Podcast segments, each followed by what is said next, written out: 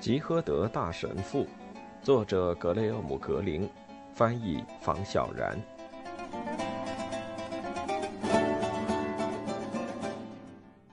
二，吉诃德神父谨遵医嘱，尽可能多睡，中午喝了汤，晚上吃了半个煎蛋。他心里暗想：要是能在室外用餐，用马拉加葡萄酒佐餐，奶酪的味道会更好。第二天早上五点一刻，吉诃德神父准时睁开眼。过去三十多年，他每天都准时在早上六点到达教堂，在几乎空无一人的教堂里做弥撒。此刻，他躺在床上，耳朵留意着关门的动静。他在等待埃雷拉神父去教堂。可几乎快到了七点，才听到关门声。显然，埃雷拉神父改变了弥撒的时间。不知为何，这令吉诃德神父黯然神伤。既然埃雷拉神父修改了做弥撒的时间，再修改个两三条他曾经定下的规矩，也是极有可能的。吉诃德神父在床上又躺了五分钟。他担心埃雷拉神父忘记带东西再返回来，比如手帕什么的，然后踮着脚尖偷偷溜进客厅。扶手椅上放着折叠整齐的床单，床单上压着枕头。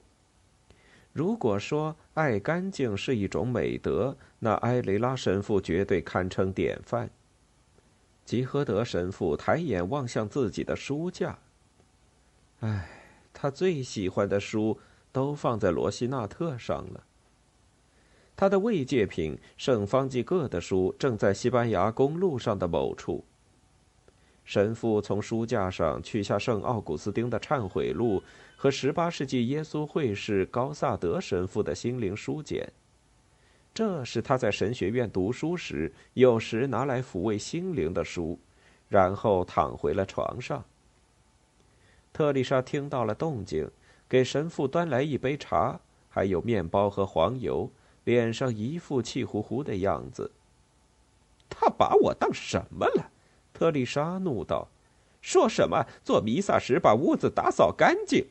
这二十多年，我不是一直在给你打扫屋子吗？我又不需要他或者主教给我下命令。你觉得主教真的会来吗？哦，他们两个人狼狈为奸，沆瀣一气。”自你走后，每天早上、中午、晚上都通电话。埃雷拉神父一直把阁下、阁下的挂在嘴边，不知道的还以为他在跟上帝通话呢。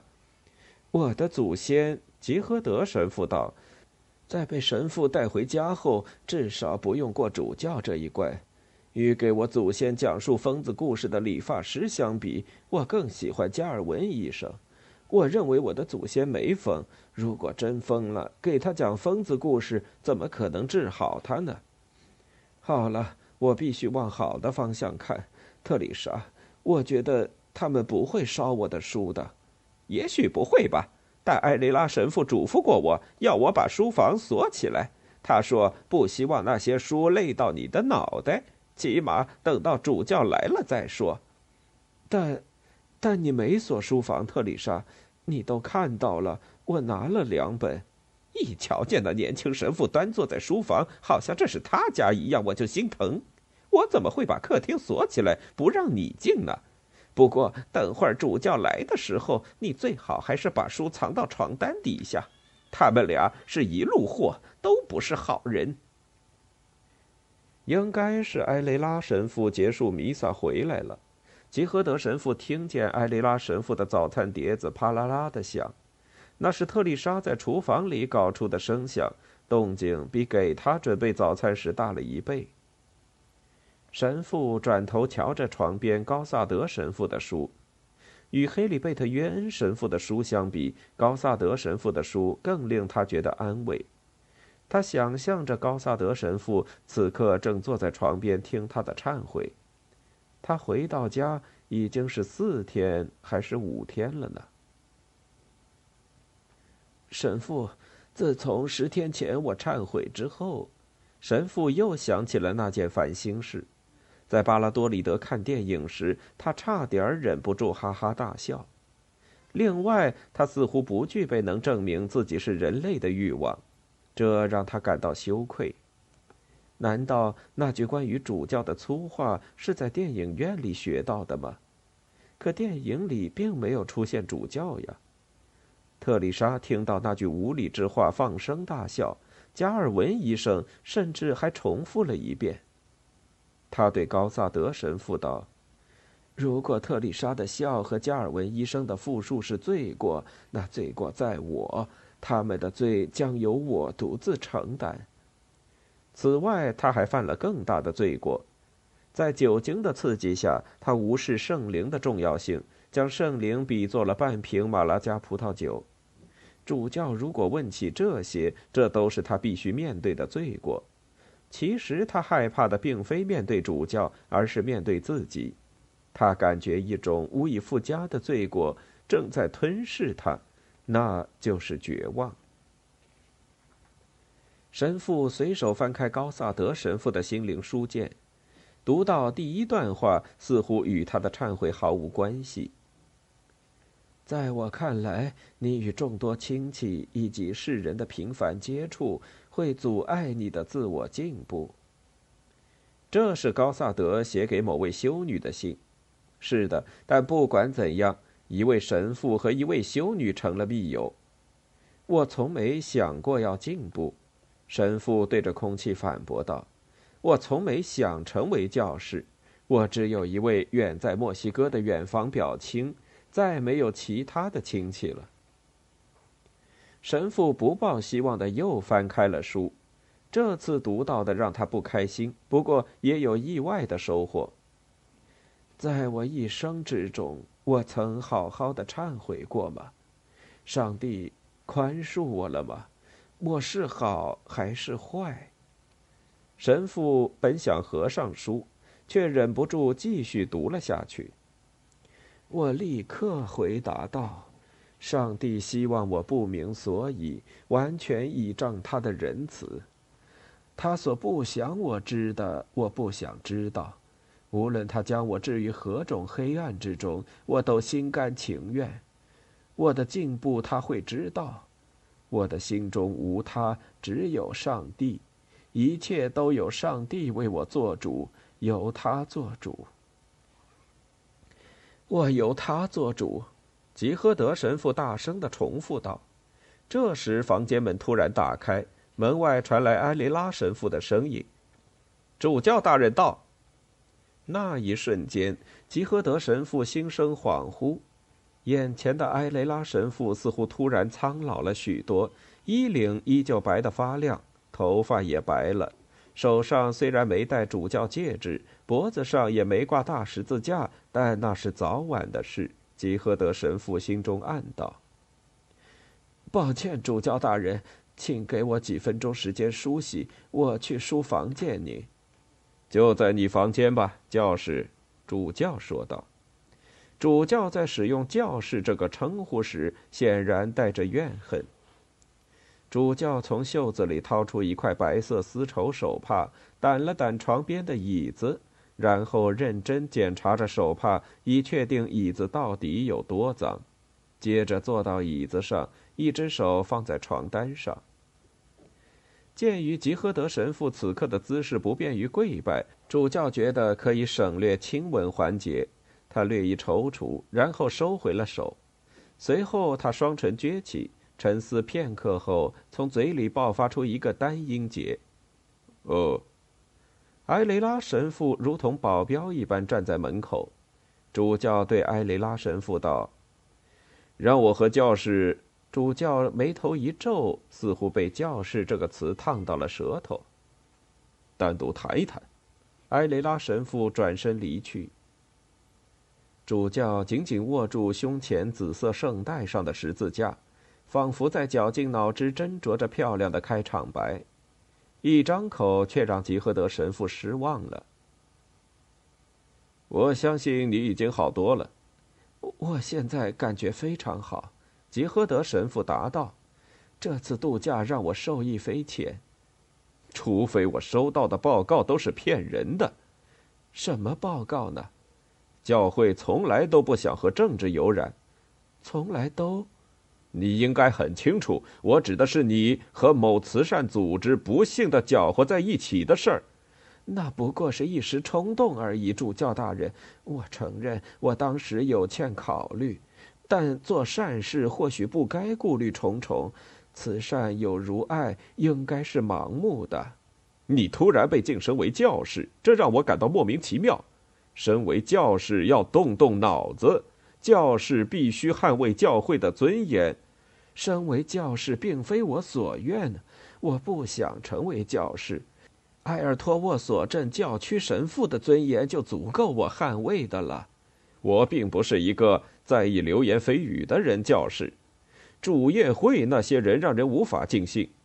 如果你向我保证，在马德里某家店里你没有要买红衣主教的帽子，那我会相信你。那不是我。那是我的朋友开了个无伤大雅的玩笑。无伤大雅？我确信你口中的那位朋友就是埃尔托莫索镇的前镇长，一个共产党。你找了一个极其不合适的旅伴教士。主教大人，您应该无需我提醒。我们的上帝啊，是的，是的，没错，我知道你要说什么。那个税吏和罪人的故事已经被随意的滥用，成了很多鲁莽行为的借口。圣马窦是受主选中收税的税吏，是受鄙视的阶级，这没错。但税吏和共产党可天差地别呀！我认为，在某些东方国家，一个人可能会同时拥有这两种身份。我要提醒你，教士，上帝是神之子。很多事上帝可以做，但对于你我这么可怜的神父来说，亦步亦趋的跟随圣保罗，难道不是更明智的做法吗？你知道的，他曾对提多写道：“国外有很多叛逆的灵魂，四处宣扬自己的幻想，导致人们误入歧途。这些人必须被净身。”主教停下话头，期望吉和德神父有所表态。却未能如愿，主教觉得这也许是个好兆头。接下来，他不再用教士称呼对方，换成了相对友好亲切的神父。你的朋友，神父，主教道：“当我们找到你们时，你的那位朋友显然已经酩酊大醉了，甚至和他说话，他都没反应呢。”埃雷拉神父还发现你们的车里装了大量的酒。我认为，以你目前的精神状况，酒一定对你很有吸引力。我个人在做弥撒时会准备圣酒，但我更喜欢喝水。在喝圣酒时，我喜欢想象自己喝的是约旦河的纯净之水。那或许并不纯净。吉和德神父道：“你这话什么意思啊，神父？”主教大人。我忍不住想起叙利亚人乃曼在约旦河里洗过七次澡，用水洗掉麻风病的事。那是古老的犹太人传说。是的，我知道，主教大人，但说不定是真的嘛？麻风病可是一种神秘的病，有多少犹太麻风病人会去效仿乃曼在约旦河里洗澡呢？当然，我同意您说的，圣保罗是可靠的向导。您肯定也记得，他曾对提多，我记错了，应该是对提莫泰这么写道：“别再沾水，喝点酒慰藉你的胃。”房间内陷入了沉默。吉诃德神父以为主教正搜肠刮肚，要引用圣保罗的其他话反驳他，可他错了。主教突然换了话题：“教士，卫兵说发现你和那位前镇长。”那个共产党互换了衣服，我对此甚惑不解。不是换衣服，主教大人，我只是把罗马领借给了他。主教闭上了双眼。难道主教不耐烦了吗？或许他正在祈祷，希望上帝能让他明白吉和德神父的解释。为什么要把罗马领借给他呢？他以为我带着那种领子一定会很热，所以我把领子借给他，让他体验一下。我不想他误会，以为我大热天坚持戴罗马领是想炫耀。其实军装或者卫兵的制服肯定比罗马领热多了。我们真是幸运呢，主教大人。啊，巴拉多利德教区的神父听到传言说有人瞧见一位主教或是教士从放映道德败坏的电影的电影院里走了出来。我说的是那种电影，自从大元帅过世之后才开始放映的那种。可能那位可怜的教士并不知道自己要看的是一部怎么样的电影吧？电影的片名有时很有欺骗性的。最令人震惊的是，那位主教或是教士，人们分不清你和我所戴圣带的区别。走出令人羞愧的电影院时，还哈哈大笑。不是哈哈大笑，主教大人，最多只是微笑。我就不明白了，你为什么要去看那种电影？电影的纯洁的片名欺骗了我，片名叫什么？少女的祈祷。主教长叹了一口气。又是我真希望，主教道：“少女这个称呼仅限用来称呼玛利亚，至少限于信徒之间。”我现在明白了。你在埃尔托沃索镇过的是极其幽闭的日子，你并不知道“少女”这个词在我们的大城市中往往代表着欲望的诱惑。我承认，主教大人，我对此一无所知。当然了，不管教会认为这些事有多丢人，在国民卫兵眼里，这都是芝麻大的小事。我和阿维拉的同事费了九牛二虎之力，才说服他们不追究你的严重违法行为。我们甚至还联络了国民卫队内务部的高层，幸好他是一名主业会成员。我猜他是加尔文医生的表亲。他肯帮忙，并非出于亲戚缘故，而是他立刻意识到，如果一位教士站上了法庭，被控协助谋杀犯潜逃，会对教会造成无可估量的打击。不是谋杀犯，主教大人，他那一枪打偏了，是银行劫匪。不，他抢的是无人售货商店。我希望你不要用无关紧要的细节打断我。莱昂的卫兵发现他穿着你的鞋，鞋子里还清清楚楚的绣着你的名字。那是特丽莎的蠢习惯。呃，可怜的家伙，他本是好意，他总是担心修鞋匠补好鞋后会拿错。我搞不清楚你是不是在故意的捣乱教室。我们正在谈正经事，你却总是提些旁枝末节的小事。抱歉，我并非故意的。我以为你会奇怪为什么我的鞋里绣着名字。我奇怪的是，你竟然帮助罪犯逃脱法律的制裁。当时那人手里确实拿着枪，当然他不会开枪的。打死我们对他没有任何好处。卫兵最终接受了那解释，尽管那人把枪扔了，声称从来没有过枪。不管怎么样，卫兵似乎认为你先把那人藏进了后备箱。然后对卫兵说了谎，受到威胁的话，你不可能那么做。我没有说谎，主教大人。好吧，或许我说的不够清楚。卫兵并没有直接问我那人是否躲在后备箱里。当然，我可以用广义上的不知情为自己辩护。黑里贝特约恩神父说：“从法律上来说，被指控的罪犯，呃，在法律意义上，我是一个罪犯，可以宣称自己无罪。”通俗的说法就是在法律证明我有罪之前，我是无罪的。他甚至认为罪犯可以反诉指控为诽谤，进而递交证据以证明自己的清白。但我觉得黑里贝特约恩神父的这种看法有点太激进了。这个黑里贝特约恩神父是谁？是著名的德国道德神学家。感谢上帝，他不是西班牙人。埃雷拉神父非常推崇此人。不管怎么样。我来不是为了跟你探讨道德神学，我一直搞不太明白道德神学，主教大人。比如，我现在就忍不住在想自然法则的概念。我来也不是要探讨自然法则，教师，你有一种令人赞叹的能力，顾左右而言他的奇妙能力。主教大人，那您要探讨的是什么呢？我要探讨的是你闹出的丑闻。你指责我说谎。这难道不正属于道德神学的范畴吗？我真的很想，很想相信。主教又深深的叹了口气，这甚至让吉诃德神父心怀怜悯，而非幸灾乐祸的怀疑主教大人是不是得了哮喘。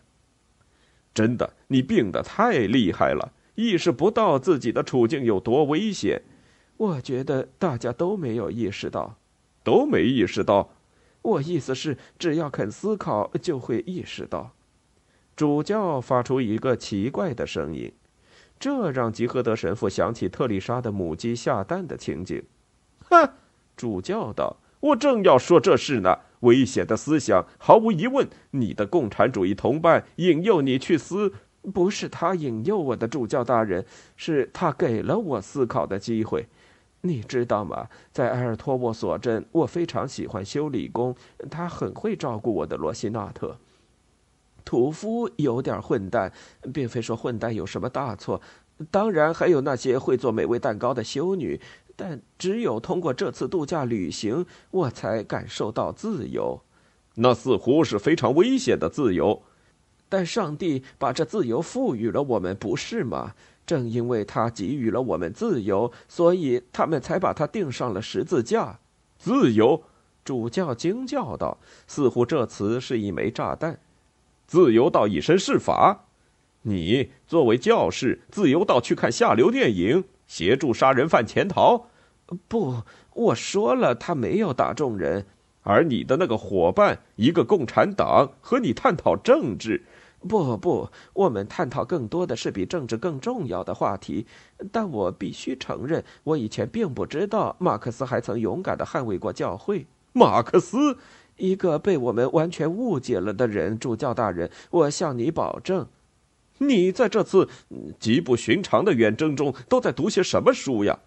我一直随身带着圣方济各的书，呃，为了让艾雷拉神父开心，我还带了黑里贝特约恩神父的书。共产党宣言是朋友借给我的。啊，不不，主教大人，这书并不像你想象的那样。当然，马克思所说的我并不完全赞同，但他在书中动情地谈到了宗教，提到对宗教激情的无上狂热。我简直再也坐不下去了，听一个疯子胡言乱语。主教边说边站起了身。我耽误您太久了，主教大人。您能来埃尔托沃索镇看我，真是太仁慈了。加尔文医生会向你证明的，我已经恢复健康了。你的身体也许恢复了，但我认为应该让别的医生再瞧瞧你。当然，在向大主教写信汇报之前，我会先咨询加尔文医生的。我会为你祈祷。非常感谢您为我祈祷。吉诃德神父道。他发现主教并没有让他亲吻戒指，直接就出了门。吉诃德神父立刻开始责备自己不该乱说话的。我惹火了那可怜的家伙，神父暗道。对主教应该十分谨慎，就好像对待那些特别贫穷和从未受过教育的人一样。神父听到门外走廊里有人在嘀嘀咕咕，接着有人用钥匙将他房间的门反锁上了。我被关起来了，神父心想。就像塞万提斯一样。